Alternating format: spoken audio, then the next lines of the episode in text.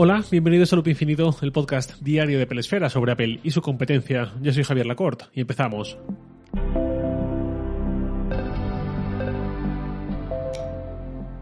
Bueno, bienvenidos de nuevo por remarcar la bienvenida tras el parón. Espero que estéis todos muy bien motivados para arrancar el año con buenos propósitos y sobre todo que dure esa motivación y el cumplimiento de esos propósitos. Es posible que esos propósitos de muchos de vosotros pasen también por la salud, por cuidar la forma física, el ejercicio, etcétera, y eso supongo que tiene que ver con lo que os voy a contar hoy. El Apple Watch Series 4, si no recuerdo mal, 2018, fue el que nos trajo una pantalla que se hizo más grande y Apple aprovechó para incorporar alguna nueva esfera que aprovechase el aumento de espacio. Esa esfera fue la llamada infograma, que fue y sigue siendo la que más complicaciones permite incorporar simultáneamente en pantalla, hasta 8 complicaciones, además de la hora. Esta esfera fue muy llamativa en un principio por esa densidad de información, por aprovechar mucho el espacio, pero más allá de la novedad, a mí nunca me entusiasmó especialmente, y de hecho nunca la he usado más allá de la típica prueba puntual, por dos motivos. En primer lugar, porque ver tanta información en una pantalla tan pequeña me abrumaba un poco, no me terminaba de convencer.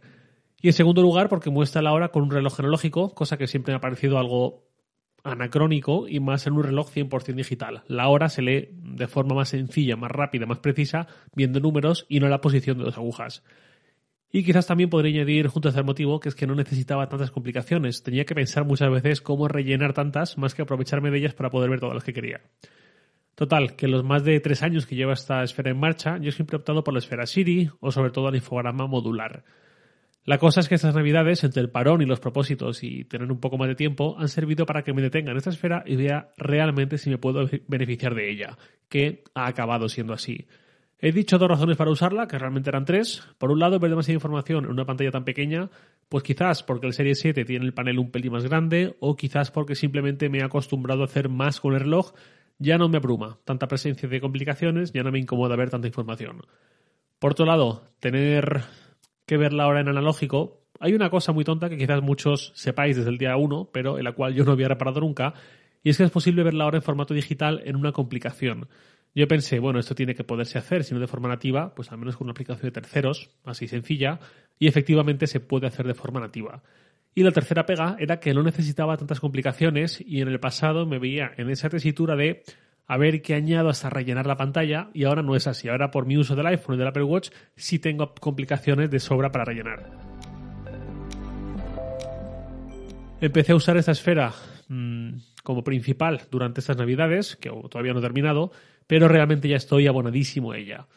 El otro día, creo que fue el día antes de Nochevieja, tras unos días con esta esfera, subí una foto a Twitter de cómo la tengo configurada y despertó alguna que otra pregunta, algún comentario. Tampoco muchos, pero bueno. Ahora viene la parte predecible, que es que os voy a detallar cómo la uso, qué complicaciones he escogido y por qué, y quizás algunos os sirva para coger ideas o para descubrir alguna aplicación o algún uso de reloj que no tenéis muy en el radar y quizás os venga bien. Paso a detallar, a desglosar esta esfera. Ya sabéis, tiene un gran círculo central con la hora analógica y dentro, dentro tiene cuatro complicaciones, tres circulares sin más y la de arriba que también es circular pero también puede mostrar eh, algo de información arriba en texto en forma de arco y además tiene también una complicación en cada una de las esquinas que quedan libres. Bien, dentro del reloj tengo arriba en el centro la hora en digital, que es donde realmente miro la hora, no en las agujas. Viene con segundero, que no se puede quitar, pero cuando la pantalla está en reposo, si tenemos un reloj con Always On activado, ahí no hay segundero, lógicamente. Luego, las tres complicaciones internas, que son los círculos y más, tengo indicador de batería de porcentaje restante, cosa que antes no necesitaba, pero desde que duermo con el reloj para que me monitorice el sueño, sí que necesito. Luego, la complicación de AutoSleep, que precisamente muestra los anillos de nuestro sueño, igual que el Apple Watch nos muestra nuestra actividad con los anillos famosos, AutoSleep tiene los suyos propios. No sé si un día debería hablar específicamente de esta aplicación, pero me han llegado algunas preguntas últimamente sobre por qué la uso, en vez de utilizar el modo sueño, el modo descanso nativo que ofrece Apple. Mi respuesta es que AutoSleep no tiene nada que ver con este modo. AutoSleep es muchísimo más completa y además detecta automáticamente cuando te quedas dormido, como su nombre sugiere, sin que tengas que hacer nada y ofrece métricas bastante más avanzadas. Pues bueno, complicación de AutoSleep. Y en tercer lugar, la otra complicación circular es la de iniciar un entrenamiento con la aplicación nativa. Esta sí que es nativa. Vamos ahora con las cuatro esquinas. Una es la de actividad, que muestra los anillos y la cifra de cada anillo, calorías, horas de pie, eh, minutos de actividad. Otra es la de Waterminder, con el porcentaje de agua que he bebido respecto a mi meta diaria, que es de 3 litros. Esta es la típica complicación que alguien con ganas un poco como de gresca suelta un comentario así como ¿De verdad necesitas que el reloj te diga si tienes que beber? No, así de forma un poco altiva. Pues bueno, pues yo sí necesito tener ese recordatorio permanente de lo importante que es estar hidratado y mantener un cierto control para llegar a ese mínimo diario. Si otra persona es capaz de llegar ahí fácilmente, sin cosas como esta, me alegro mucho por ella, pero lamentablemente no es mi caso, y me viene bien esta complicación que, por cierto, tiene un fin, creo, loable, como es beber mucha agua. Bueno, otra complicación es la de Training Today. Muestra muy parecida a Waterminder, una barra de color, curva, que se llena o se vacía en función de una nota numérica del 1 al 10.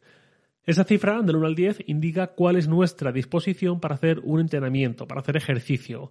Y esta cifra la saca a partir de nuestra historia de entrenamientos, estimando un tiempo de recuperación tras cada vez que hacemos algo de ejercicio, en función de la intensidad de ese ejercicio, el tiempo y sobre todo nuestra frecuencia cardíaca posterior, tanto en reposo como su variabilidad de la que yo os hablé en el último episodio de 2021. Por ejemplo, yo ahora mismo estoy viendo un 8,4 ayer corrí 5 kilómetros a ritmo relativamente ligero, pues ahora podría hacer ya autoentrenamiento con bastante intensidad. Hace unos días tenía un 6,2. Ahí me decía que puedo hacer ejercicio, pero que escuche mi cuerpo. Una forma de decir, adelante, pero no te vengas muy arriba, que todavía arrastras un poco de cansancio. En los primeros días, donde usé esta aplicación, con esta complicación en el reloj, recuerdo que me sacaba un 3 y algo, llegó a sacarme incluso un 2 y pico, que es muy poco, y yo decía, pero bueno, no estoy tan mal. Y era porque, creo, esos días me pilló fuera de viaje, con mucho tiempo fuera de casa, no pude seguir muy bien mis patrones de carga habituales y no dormía con el reloj. Llegaba de noche, tarde y tenía que ponerlo a cargar en ese momento. Y no sé si es que la aplicación entendió que llevaba cuatro días sin dormir o algo así, estaba reventado, pero bueno, pronto, cuando volvía a dormir con el reloj y tal, volvió a mostrar puntuaciones reales. Y por último, la complicación de la aplicación Lose It. Esta es una aplicación típica para contar calorías, como MyFitnessPal, como Yacio, como tantas otras. A mí es la que más me ha convencido y es la que ando usando. Sobre este tipo de aplicaciones de contar calorías, también hay bastante rechazo generalizado de gente que lo ve una obsesión, un exceso, lo que sea.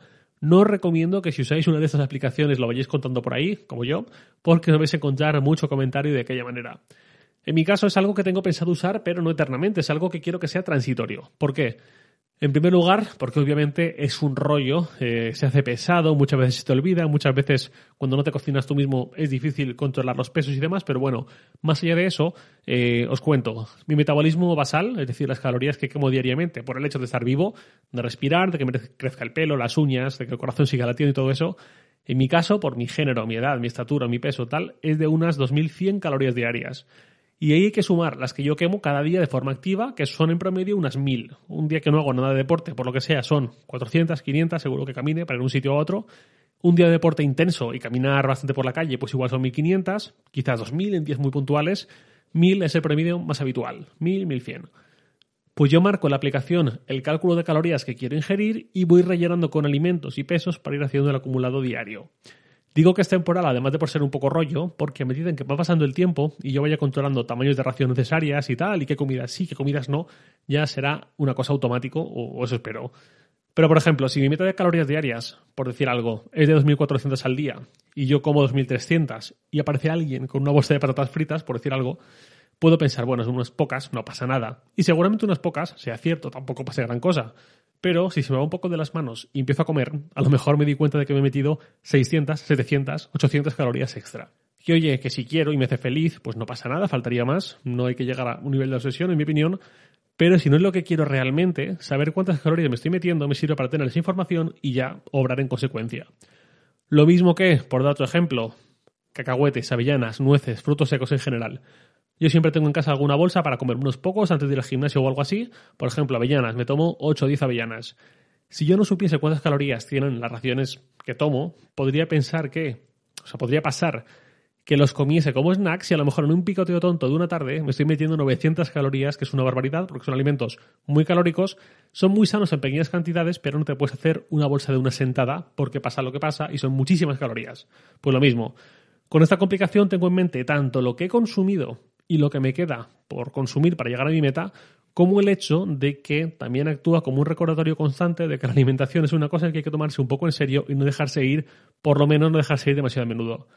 En mi caso, solo por salud propia, sin obsesionarme, sin ir más lejos, estas navidades, lo de las calorías ha ido por los aires y no pasa nada, son navidades, son días en familia, donde es parte del ritual, digamos, sacar turrones, en Nochevieja hice una cena de escándalo para la familia y no conté ni una caloría. Pero en el día a día, a lo largo del año, digamos, sí quiero llevar cierto control, al menos durante un tiempo, hasta lo que decía, hasta que ya tenga automatizado qué comer y en qué cantidades, etc. Y ese es mi repaso a la esfera que uso actualmente, el desglose y todo esto. Os dejo un listado con todas las aplicaciones de terceros en las notas del episodio, por supuesto, abierto a responder dudas si las hay, y a comentar antes de terminar que este jueves día 6 de enero no habrá episodio al ser un día festivo, así que habrá episodio mañana y el viernes, pero no el jueves. Y ahora sí, nada más por hoy, lo de siempre. Os leo en Twitter, arroba jlacort, y también podéis enviarme un mail a lacort.sataka.com. Loop Infinito es un podcast diario de Pelesfera, publicado de lunes a viernes a las 7 de la mañana, hora española peninsular, presentado por un servidor, Javier Lacorte, editado por Santi Araujo. Un abrazo y hasta mañana.